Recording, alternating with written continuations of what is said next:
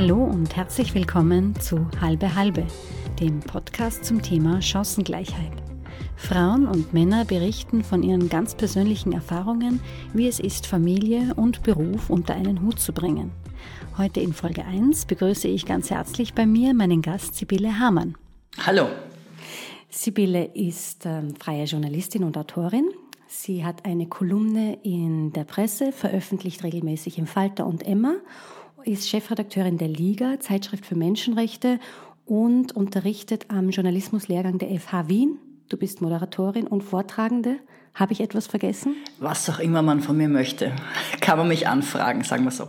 Was ich auch ganz interessant finde, ist auf deiner Website, also ganz, ganz, ganz lustig, da, da steht, schreibt, liest, redet, moderiert, auch für Geld.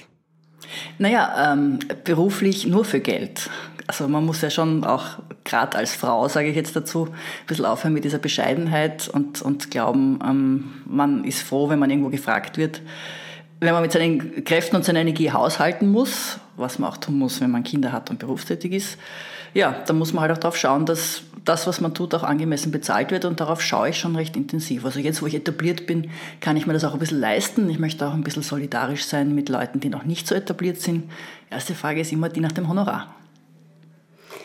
Da sind wir schon mitten im Thema. Du hast nämlich auch gesagt, gerade, gerade als Frau muss man drauf aufpassen. Warum ist das so, dass man als Frau nicht automatisch auch äh, das gleiche Honorar bekommt oder auch verlangt? Naja, weil ein paar hundert Jahre Patriarchat in uns drinnen stecken. Ne? Und selbst wenn wir uns bemühen, die abzustreifen innerhalb von einem Menschenleben, so einfach ist das ja nicht. Also wir reden da von unbewussten Geschichten und von Prägungen, die so tief reichen. Also allein dieses Ideal, dass man bescheiden zu sein hat, ja, und dass man nicht, dass man immer geliebt werden will, ja, dass man immer dran denkt, was, was mag mich der andere dann noch, wenn ich jetzt sage, aber bitte Geld möchte ich auch.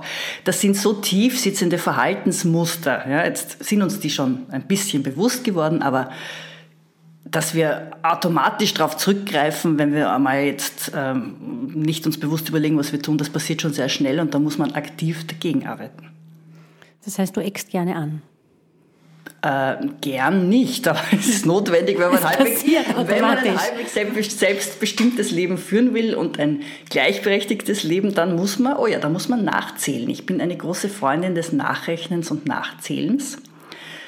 Ich habe ein bisschen diese These mal vom, vom, vom gefühlten Gleichgewicht geprägt. Ja. Also wir haben es halt im Patriarchat gelernt, dass uns ein Gleichgewicht, wo zum Beispiel auf einem Panel sieben Männer und zwei Frauen sitzen, kommt uns das gleichgewichtig vor. Ne? Oder wenn in einer Beziehung der Mann um 20 Prozent mehr verdient als die Frau, kommt uns vor, das stimmt gerade irgendwie. Ja? Das heißt aber erst, wenn man nachrechnet und überlegt, hey, ähm, ist in einer 50-50-Gesellschaft eigentlich nicht das Gleichgewicht, sondern das ist ein Ungleichgewicht, dann beginnt es so ein bisschen zu knirschen und dann macht man sich nicht mehr nur Freunde, wenn man rechnet. Aber man sollte es trotzdem tun.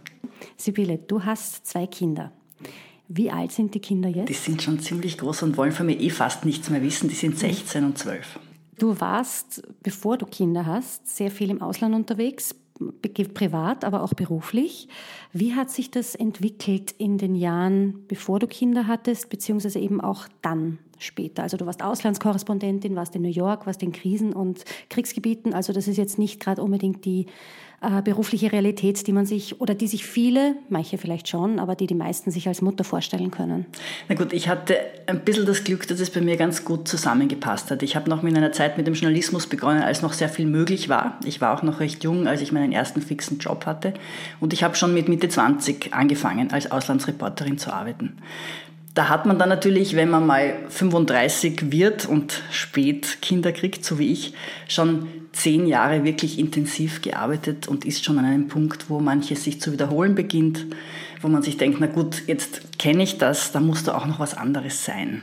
Und das hat dann glücklicherweise auch ist das zusammengefallen mit der Phase im Journalismus, als auch nicht mehr so vieles möglich war, weil es die Phase war, wo dann in den Medien gespart wurde, wo, wo Posten eingespart wurde, wo auch Reisen nicht mehr so viel möglich war. Dann habe ich gedacht, okay, jetzt ist mal Zeit für was Neues. Ähm, mit Kindern geht es eh nicht mehr so gut, also überlege ich, wie, wie erfinde ich mich quasi neu. Und dann habe ich mich so als ja, also in Richtung Selbstständigkeit bewegt und in Richtung andere Themen und bin auch drauf gekommen, ähm, man kann auch in der Nähe sehr viel Interessantes finden, nicht nur in der Ferne. Und gerade die Kinder, lustigerweise, eröffnen einem viele Türen.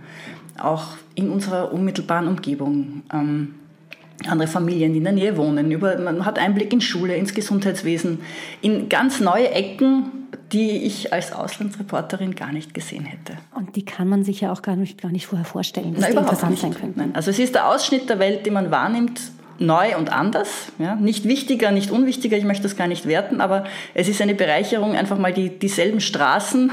Also so, so wie man einfach mit einem Kind an der Hand ja auch plötzlich sieht, wie eine Straße in einer anderen Höhe ausschaut. Ne? Oder auf was Kinder achten, auf was Erwachsene oder alte Leute nicht achten würden. Also jeder Mensch in einer anderen Lebensphase hat einen anderen Blick von derselben Welt und das ist einfach eine wahnsinnig lehrreiche Sache. Das ist ja auch das, was dazu kommt. Das heißt, Kinder sind eine Bereicherung, aber es sind jetzt nicht nur unter Anführungszeichen die Kinder für sich die Bereicherung, die Menschenwesen, die sie sind, sondern eben auch diese ganzen Welten, die sich mit den Kindern erschließen. Na, so habe ich das definitiv wahrgenommen. Ne? Also die, die, die, die Welt wird, wird, wird reicher und interessanter und vielfältiger und, und also es ist einfach so viel, so viel Neues. Es wird alles aufgeladen auch mit einer ganz anderen Art von, von nicht nur Gefühl, sondern auch Bedeutung. Du hast dich, du hast jetzt gerade erzählt, du hast dich dann selbstständig gemacht. Das war so in der Zeit von der zweiten Schwangerschaft. Wie? Na, davor gab es vielleicht noch eine interessante Phase mit einem Kind. Ich war immer noch beim Profil, habe ich mir gedacht, ich möchte jetzt eigentlich schon mir beweisen, dass ich so weiterleben kann wie bisher und habe mir dann gedacht, gut, jetzt ich hatte vorher schon in New York gelebt, ich möchte jetzt auch mit Kind nochmal nach New York. Und ähm, da habe ich dann schon gemerkt, das ist nicht mehr ganz so einfach. Das war dann schon, das war ein ziemlicher Deal dann notwendig. Also wir haben ja immer auf halbe halbe gesetzt von Anfang an, ich mit meinem Partner. Dann haben wir gesagt, okay, ein halbes Jahr, ein, die Hälfte der Zeit geht er mit und passt aufs Baby auf. Die war damals ähm, knapp so eineinhalb. Und die andere Hälfte der Zeit nehme ich einen Babysitter mit und passt die anderen drei Monate aufs aufs Kind auf. Und das war schon relativ anstrengend. Man muss sich das vorstellen, kleine Wohnung in New York, das Leben wahnsinnig teuer. Natürlich keine Kinderbetreuung, keine organisierte, das ging noch nicht mit ihr. Sie konnte ja auch noch nicht wirklich Englisch und ja, war nicht möglich zu organisieren. Dann wird es kalt, ja, dann wo soll man hingehen in einer Stadt, ja, wo alles was kostet, wenn man wo reingeht, ja, jedes Mal 10 Dollar. Also es ist war schon recht anstrengend auf kleinem Raum. Wir haben es gut hingekriegt, das halbe Jahr. Ähm, nachher habe ich gewusst, ich habe es mir bewiesen, ich kann es auch. Aber ja, also das war dann auch schon wieder okay. Es hat gereicht. Aber das ist wunderbar, dass man sich das eingesteht, auch gerade in dieser intensiven Zeit, wo man ja überhaupt nicht weiß, also ich weiß es auch nicht, meine Kinder sind zweieinhalb und zehn Monate alt. Ich weiß nicht, was eigentlich mir entspricht, wie viel Mutter möchte ich sein, wie viel arbeiten möchte ich, das auszuprobieren und sich diese Freiheit zu nehmen und zu sagen, schau mal, wie es geht. Das ist ja eigentlich genau die Freiheit, die wir uns auch in Österreich oftmals herausnehmen können. Ich, ich finde es ganz, ganz richtig, wie du sagst, einfach mal es zulassen können, dass man sagt, ich probiere es jetzt einfach mal. Ja? Wir sind ja so zugemüllt von Bildern, wie man sein muss, ja, als Elternteil oder als Mutter oder als Vater. Wir haben da, und also je mehr wir als Idealbilder mitbringen und uns dann einbilden, wenn wir das Baby dann haben, werden wir genau so sein, wie wir es uns vorher vorgenommen haben. Das ist ein Rezept zum Unglücklichwerden, ja, weil es ist nie so, wie man glaubt. Ja. Ganz viel ist ja eben auch das, du sagst, es ist ganz viel auch in uns drinnen, jahrhundertelanges Patriarchat, wir bekommen viel vorgelebt.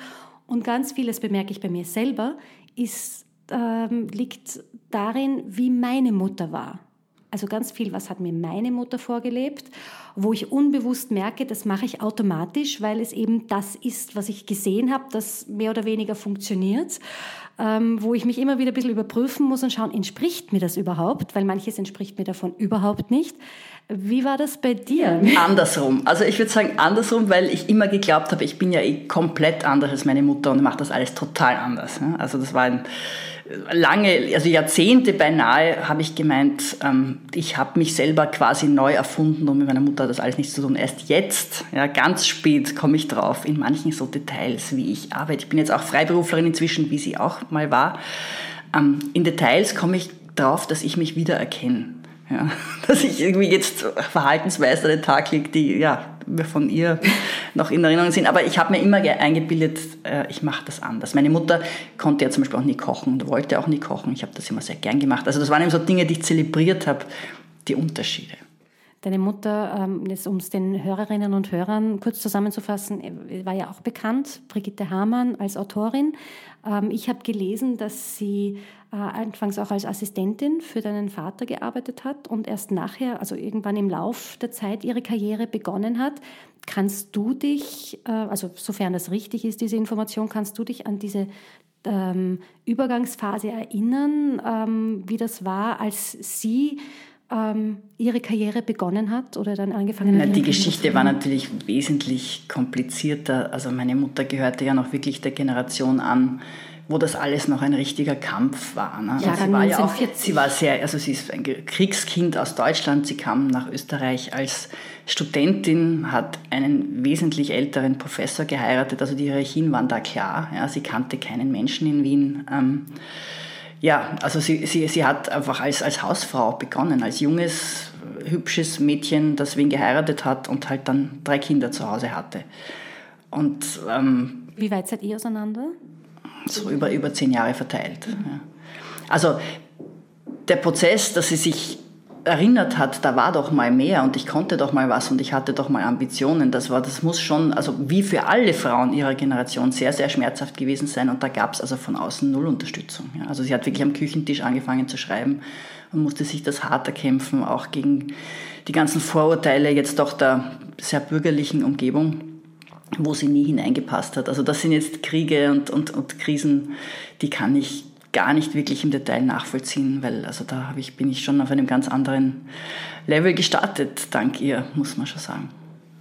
Wie alt warst du, als so ihre Karriere angefangen hat, merkbar, also spürbar zu werden für die Familie? Ich kann mich erinnern, ich, ich war da schon im, im Gymnasium, in der Schule und, und das war damals so ein bisschen peinlich. Also es war auch, auch in der Zeit, es war auch ein, ein, ein Umfeld, wo das auch nicht selbstverständlich war, ja, dass da jetzt eine Mutter im Fernsehen auftritt und so. Ich weiß noch, meine Mutter hat dann auch so komische Anwandlungen, wie dass sie ähm, sich äh, so, Bestätigungen, also so Zettel geschrieben hat, versteht nicht, warum die Mädchen im Werkunterricht getrennt von den Buben unterrichtet werden und so. Was ja heute noch so ist. Nein, es ist nicht mehr so. Ah, jetzt immer Nein, es ist technisches und textiles Werken zusammen und es wird sozusagen beides abgewechselt und sowohl die Buben und die Mädchen machen beides. Das ist nicht mehr, das ist schon lange nicht mehr so. Es gibt immer noch beides, aber es wird nicht mehr nach Geschlechtern getrennt. Es soll jetzt überhaupt total zusammengeführt werden, die beiden Fächer eigentlich auch eine gute Idee. Nein, also solche, sie hatte so ein bisschen so feministische Anwandlungen, obwohl sie nicht, äh, ja,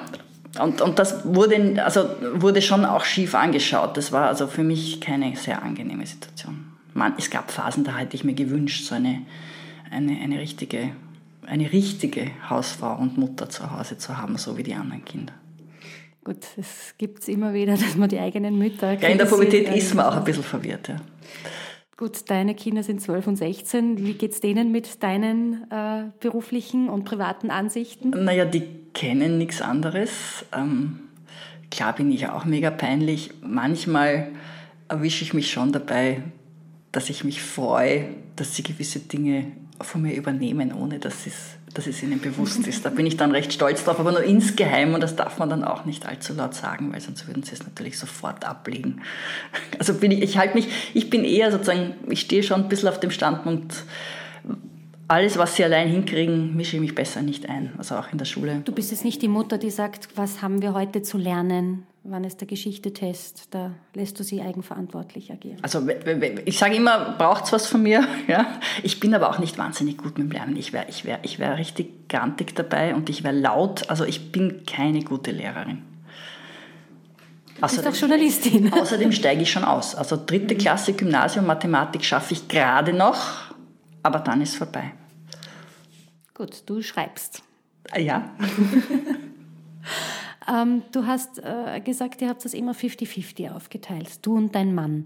Ähm, wie hat sich das entwickelt? Äh, seid ihr von Anfang an hergegangen, komm, wir machen jetzt einen Plan, da ist ja auch jeder anders. Hat sich das irgendwie herauskristallisiert? Hast du gemerkt, äh, in gewissen Phasen, jetzt passt es überhaupt nicht?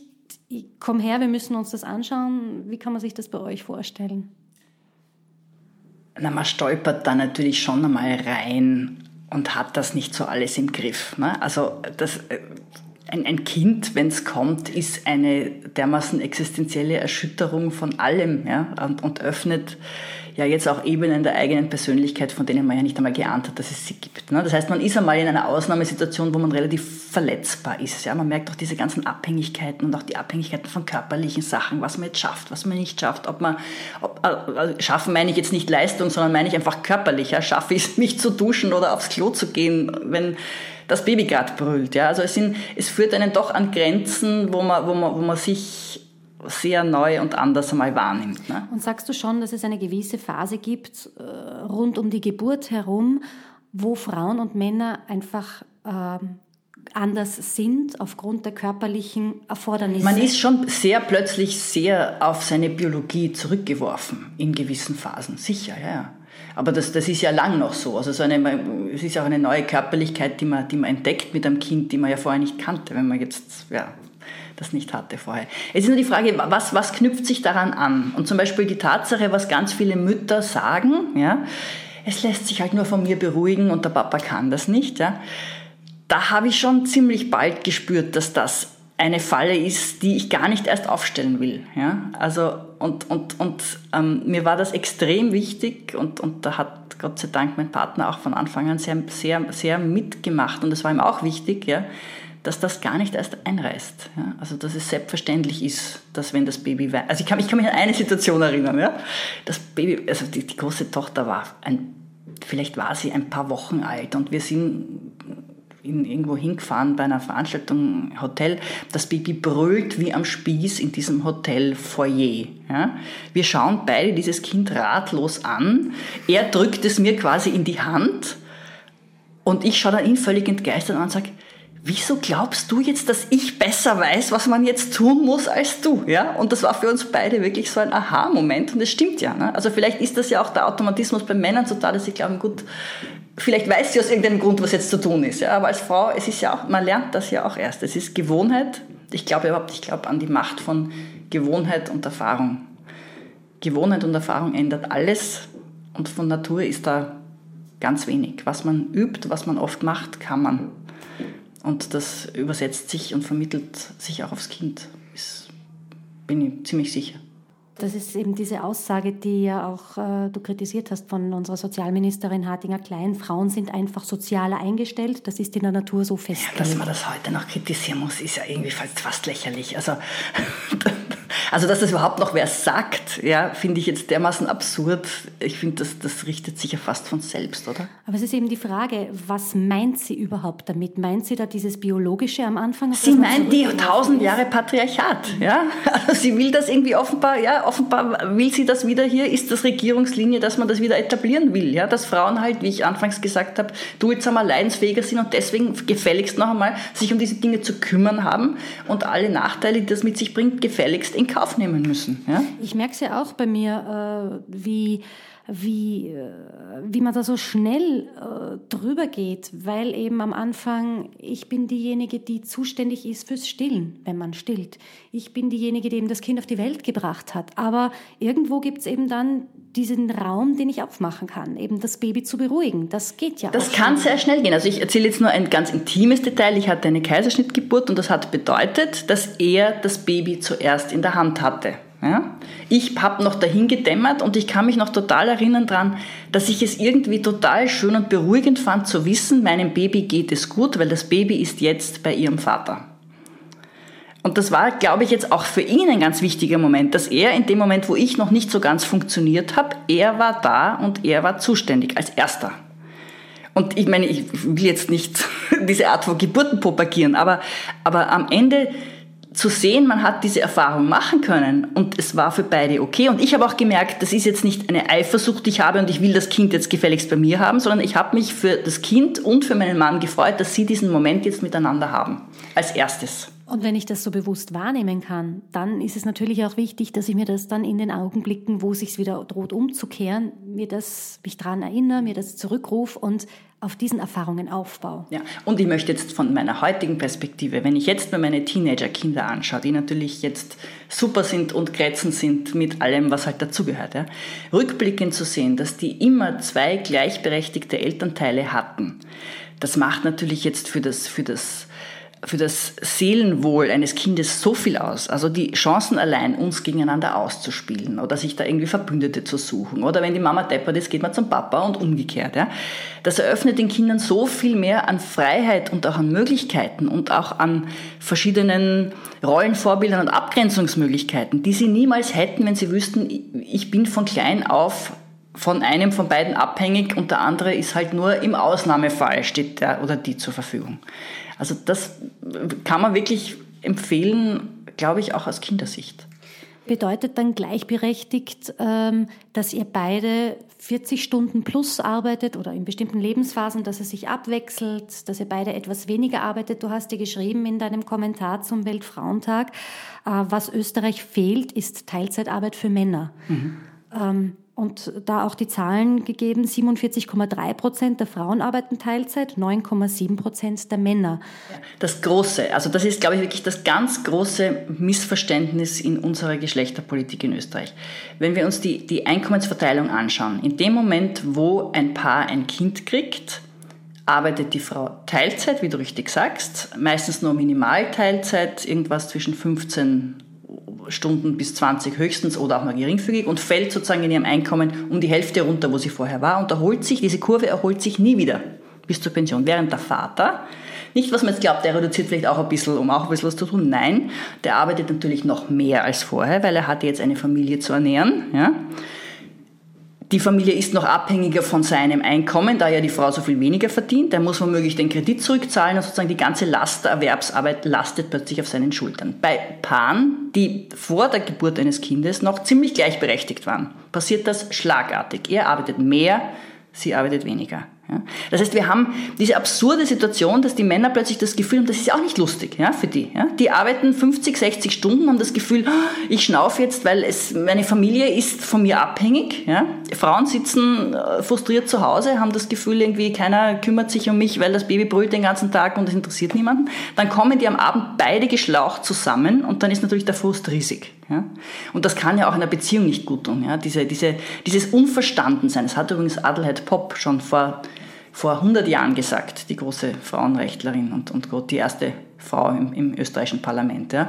Wie das Männer und Frauen voneinander entfremdet, wenn sie mit, in dieser Situation als junge Familie so völlig konträre Erfahrungen machen den ganzen Tag. Man versteht sich nicht mehr. Ja. Und da eben, eben, mein großes Plädoyer wäre, in dem Moment, wo wir das anders aufteilen würden, nämlich nicht er arbeitet 50 Stunden, sie 30 oder er 60 und sie 20, sondern ähm, jetzt habe ich falsch gerechnet. Moment, statt 50 und nein, wenn, wenn, wenn wir, äh, jetzt muss ich nochmal nachrechnen. Gehen wir zurück. Ja. Ähm, wir fangen an, gleichberechtigt mit 40 Stunden, 40 Stunden. Genau. Jetzt ist logisch, dass man mit einem kleinen Kind nicht gleich viel arbeiten kann wie vorher. Ja, jetzt ist die Normalvariante ist, der eine arbeitet weiter 40 Stunden und der andere arbeitet 10. Ja. Wo ich mir denke, wenn beide 30 Stunden arbeiten täten, ja, wäre das vom Gesamtausmaß das Gleiche, auch vom Verdienst her das Gleiche und es wäre für alle Beteiligten ein angenehmeres Leben. Ähm, jetzt gehen oft Männer von sich aus auch in dieses Versorger-Dasein zurück, ähm, fühlen sich zuständig, haben, wie du gesagt hast, äh, diese Aufgaben, die sie glauben erfüllen zu müssen. Äh, warum ist von, aus, aus deiner Einschätzung her es so schwer oder so selten, weil dass es das gar nicht gibt, stimmt ja auch nicht, aber so selten, dass Männer glauben, diesen Versorger übernehmen zu müssen. Ist da eine große finanzielle Angst auch dahinter? Jetzt sind wir wieder mit Patriarchat. Das sind also genau dieselben tausend Jahre Patriarchat, die in den Frauen drin stecken, stecken in den Männern auch drin. Und in einer Krisensituation triggert das diese alten Gewohnheiten und Verhaltensmuster. Und wenn man da nicht aktiv gegensteuert und sich hinsetzt und sagt, okay, jetzt überlegen wir uns das mal, wie werden wir uns das aufteilen, wie rechnen wir uns das aus, was bedeutet das langfristig für meine, ich sage gar nicht Karriere, sondern meinen Berufsweg, ja, was bedeutet das langfristig für meinen Berufsweg. Ja. Das muss man, da muss man ab und zu, selbst wenn man im hormonellen Ausnahmezustand ist, mal das Hirn einschalten und sich das überlegen. Es, ist, es gibt ja seltsame Aussagen von Männern, oft in Umfragen. Ja. Also wenn man, die sagen ja ganz oft, ja, ich würde ja wahnsinnig gerne in Karenz gehen, wenn ich sicher sein könnte, dass es mir keine beruflichen Nachteile bringt. Ja. Da schaut man als Frau und denkt sich, was ist das für eine komische Aussage? Ja, also eine Frau, die in Karenz geht, ist da völlig logisch, ja, dass man nicht so weitermachen kann wie vorher, in dem Moment, wo man in Karenz geht. Aber also die Illusion, ähm, es geht ja nicht, äh, weil es kann ja nicht sich alles ändern und gleichzeitig alles so bleiben. Ja, also auf die Idee käme Frau überhaupt nicht. Ne? Und das Komische ist ja, dass sich im Grunde für die Familie, für beide für Mann und für Frau das, das Leben mit Familie ändert. Also warum soll es dann für einen gleich bleiben können beruflich? Allein dieser Anspruch ist ja komisch. Genau, ja. Also man kriegt, also meine Philosophie ist einfach, es kriegen meistens zwei Menschen Kinder. Wenn ein Mensch allein ein Kind kriegt, ist es schon einmal eh immer schwierig, dass alles an einem hängt. Und auch da werden diese Menschen wahrscheinlich sich alleinerziehende Konstellationen finden müssen, sei es mit jemand anderem, Alleinerziehenden oder mit den Eltern oder mit Freundinnen und Freunden, dass man nicht so ganz allein mit allem hängen bleibt. Also allein mit Kind ist wirklich schwer. Auch diese emotionale Abhängigkeit, die man entwickelt, als Kind auch von einer Person, die immer funktionieren muss jahrelang und nie einmal sagen kann, weißt was, ich kann jetzt nicht, geh zum Papa. Ja. Allein das nicht sagen zu können, also ist, ist, ist, ist, ist wirklich eine, eine, eine schwierige Sache. Was ich immer wieder so eigenartig und fast absurd finde, ist, dass wir in Europa auf einem recht kleinen Raum alle zusammenleben. Wir sind in der Europäischen Union und in jedem Land in Europa ist die Situation komplett anders. Also in den meisten ist sie komplett anders. Sie haben ganz andere Szenarien für ähm, Karenzmodelle, Elternzeit und dann auch wieder fürs berufliche Weiterkommen. Also in Frankreich gehen die Frauen nach drei Monaten wieder arbeiten. Möchte ich jetzt für mich auch nicht wieder Vollzeit zurück, aber für die scheint es zu passen, für Französinnen, wenn man so äh, den Umfragen glauben mag. In äh, Schweden ist es so, dass beide Eltern viel, in, in, vielen Fällen auf 30 Stunden Teilzeit reduzieren. Und darauf haben sie das Anrecht für, acht, für die ersten acht Jahre des Kindes, acht Lebensjahre. Warum ist es so unterschiedlich in den vielen Ländern in Österreich? Und warum glaubst du, dass wir gerade in Österreich in diese, also diesen Rück, diese, in die Gegenrichtung zurücksteuern? Das ist jetzt ein bisschen eine schwierige Frage. Also man sieht tatsächlich, dass gerade Österreich und Deutschland dieses Mutterbild schon ein bisschen extremer hochhalten als anderswo. Ne? Also ob, das, ob man das jetzt wirklich historisch zurückführen kann auf die Nazizeit, glaube ich nicht. Das wurzelt wahrscheinlich noch ein bisschen tiefer, auch in diesen Mutteridealen der Romantik. Also da gibt es jetzt Berufenere als mich, das genauer zu analysieren.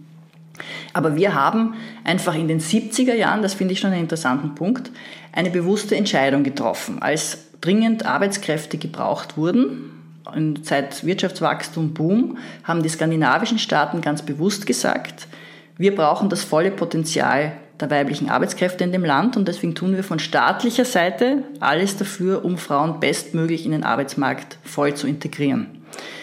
Österreich und Deutschland haben damals eine andere Entscheidung getroffen. Die haben gesagt, wir wollen, dass die Frauen zu Hause bleiben, wo sie waren noch zu dem Zeitpunkt und wir importieren stattdessen Arbeitskräfte aus dem Ausland. Also das war der Anfang der, der, der großen Arbeitsmigration in den, in den, also Beginn der 60er Jahre, der einfach, der einfach eine, eine politische Entscheidung zugrunde lag. Und die war sehr stark geschlechterpolitisch definiert, weil man hätte ja auch bei uns damals sagen können, ähm, volle Integration der Frauen in den Arbeitsmarkt, was braucht es dafür? Da hätte es natürlich damals schon angefangen mit einer Ganztagsschule. Das ist ja überhaupt eines der Dinge, wo man sich bis heute fragt, wie ist das möglich, ja, dass die Ganztagsschule nicht die normale Schule ist. Das ist übrigens eines, weil du jetzt erwähnt hast, Unterschiede. Das ist einer der wesentlichen Unterschiede zwischen Österreich und Deutschland und also der Schweiz auch ähm, und den meisten anderen europäischen Ländern, wo die Ganztagsschule selbstverständlich der Normalfall ist. Da redet man gar nicht drüber. Wie sieht es jetzt auch bei, bei all den Möglichkeiten, die du und dein Partner ausschöpfen und es versuchen, es, ähm, gleichberechtigt äh, zu leben? Wie sieht es äh, mit euren Kräften aus? Was braucht die Familie? Ähm, was bekommt der Beruf? Äh, hast du den Eindruck, dass der Beruf streckenweise auf der Strecke bleibt, also phasenweise auf der Strecke bleibt? Ähm, ist es doch immer wieder ein Abwägen und sagst, äh, so ist es eben, weil ja doch es oft äh, so negativ dargestellt wird. Ich habe jetzt Kinder, jetzt geht halt nicht mehr so viel. Das war schon in einigen Phasen ein schwieriger Moment, einfach zu sagen, ich kann, was zum Beispiel eine gewisse also, äh, Spontanität betrifft, einfach nicht mithalten mit Kinderlosen. Ja? Also das kennt ja jeder und jede. Die Frage ist, ob sozusagen die Männer auch gleich kennen wie die Frauen. ist gerade im Journalismus, es taucht eine interessante Geschichte auf. Ähm, flieg mal schnell dorthin. Ja? Hätte ich früher sofort gemacht, wäre mir völlig wurscht gewesen. Ähm, geht natürlich nicht. Ja? Also man muss halt die nächste Woche im Griff haben und im Kalender, da steht halt drin, wer wann wo was tut und da kann man nicht einfach sagen, ich fahre jetzt mal drei Tage aus. Also das war zehn Jahre lang nicht möglich und das, es hat kurze Momente schon gegeben, wo das wehgetan hat. Ja, also wo man sich an die alte Spontanität erinnert und sich denkt, hm, wäre doch eine schöne Geschichte gewesen.